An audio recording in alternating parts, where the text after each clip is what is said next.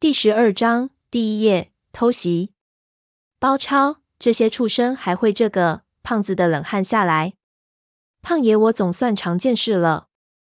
潘子道：“老子早说了，这些蛇不正常，这些绝对是蛇魅，都快成精了。”听得前方的动静，群蛇似乎正在逐渐靠拢，但是树冠都静止着，犹如凝固了一样。这声音就好比是一股无形的邪气在朝我们逼过来。我的汗毛都立了起来，问潘子道：“你老家有没有什么土方子对付蛇妹的？”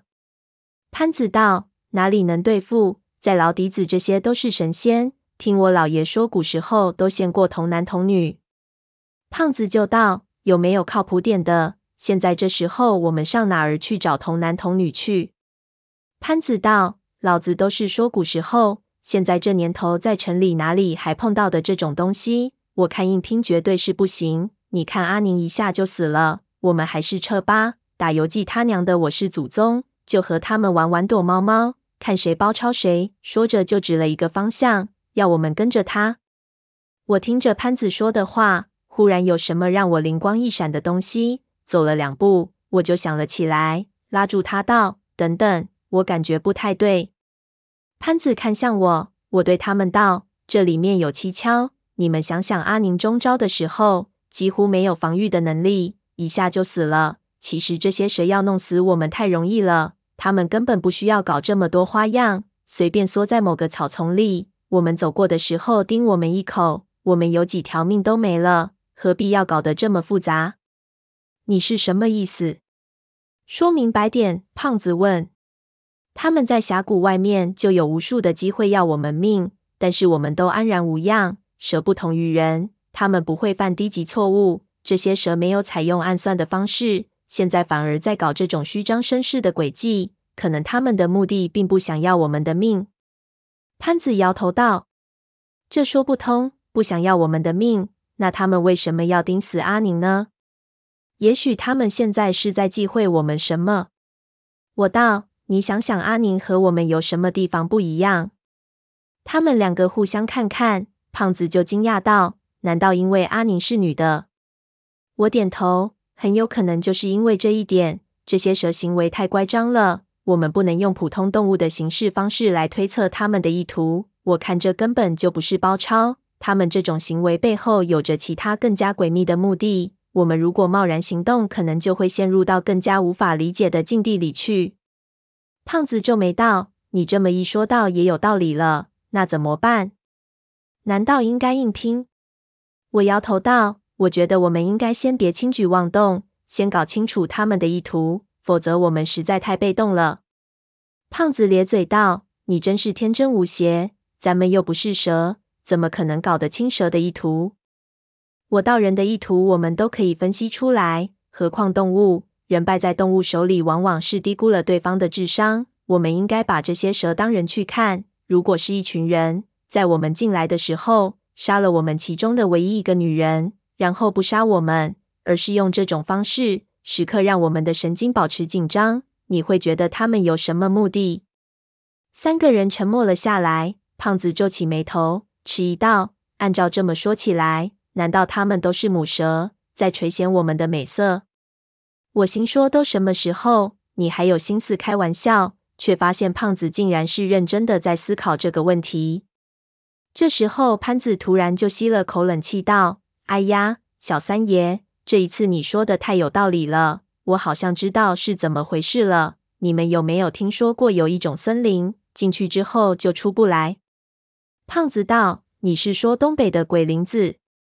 我不知道怎么叫，越南那边叫达康。树林本身就是非常容易迷路的地方，但是有种林子，树木的长势会受到某种规律的影响，不知道是巧合还是必然，会特别的容易迷路。”而且这种林子有一种诡异的说法，在里面会受到各种声音的干扰，林子会像有生命的一样将你困死在里面。潘子有点兴奋，砍了一根藤蔓，把里面水挤出来，喝了几口，道：“当地说起来，森林有他娘的自己的想法。我知道这种说法，有人说这是一种进化的体现，所有的森林都是复杂和诡秘的。”而且越进化就越复杂，是因为森林希望将所有进入其中的东西困住，为其提供养料，这是森林的一种群体智慧。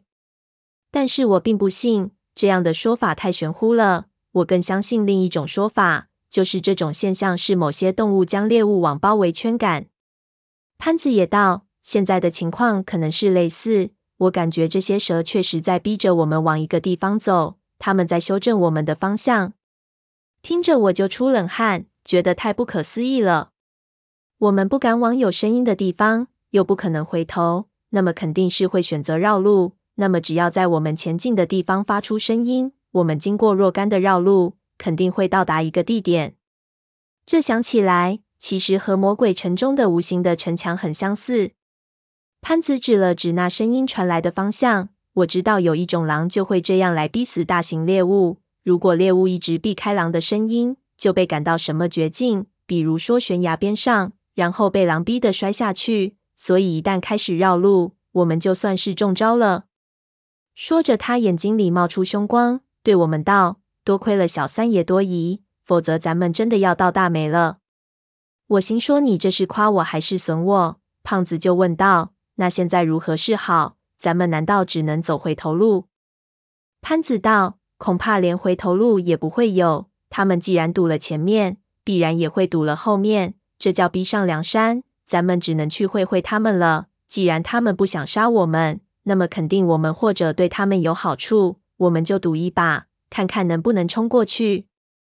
本来想着能一路避过危险，找到三叔再说。然而此时看来确实不可能了。潘子就提议主动进攻，无论对方是什么，也不能被诱入陷阱中。到时候可能有比死更惨的事情等着我们。胖子说：“他早就说这么干了，我们还非得迂回迂回，浪费时间。”于是开始准备。不过在这种环境下，我们的武器几乎没有防身的作用。潘子的枪不能连发，如果第一枪没打中，还不如匕首管用。而在这样的能见度下，打中目标几乎只能靠运气。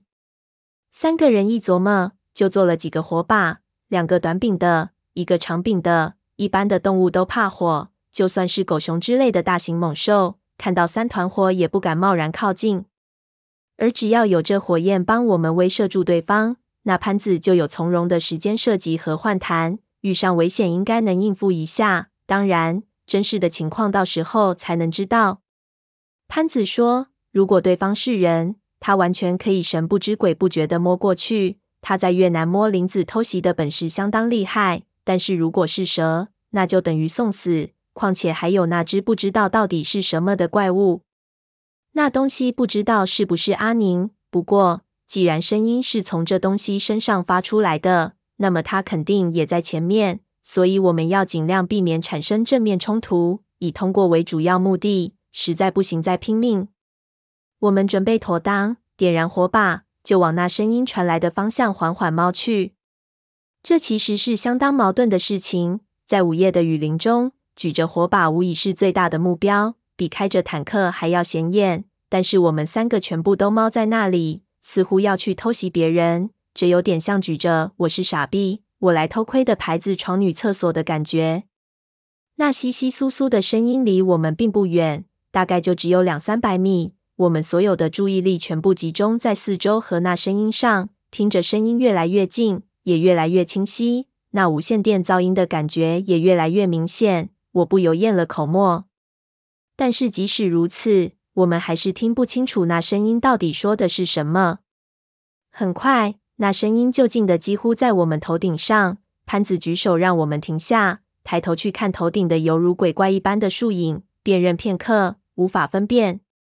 在这边月光照不到树冠下的情形，我们的火把不够长。光线也没法照到上面，只看到树冠之间一片漆黑，声音就是从其中发出来，也无法来描绘树的全貌。反正这里的树树冠几乎都融为一体，也说不出哪棵到底是哪棵。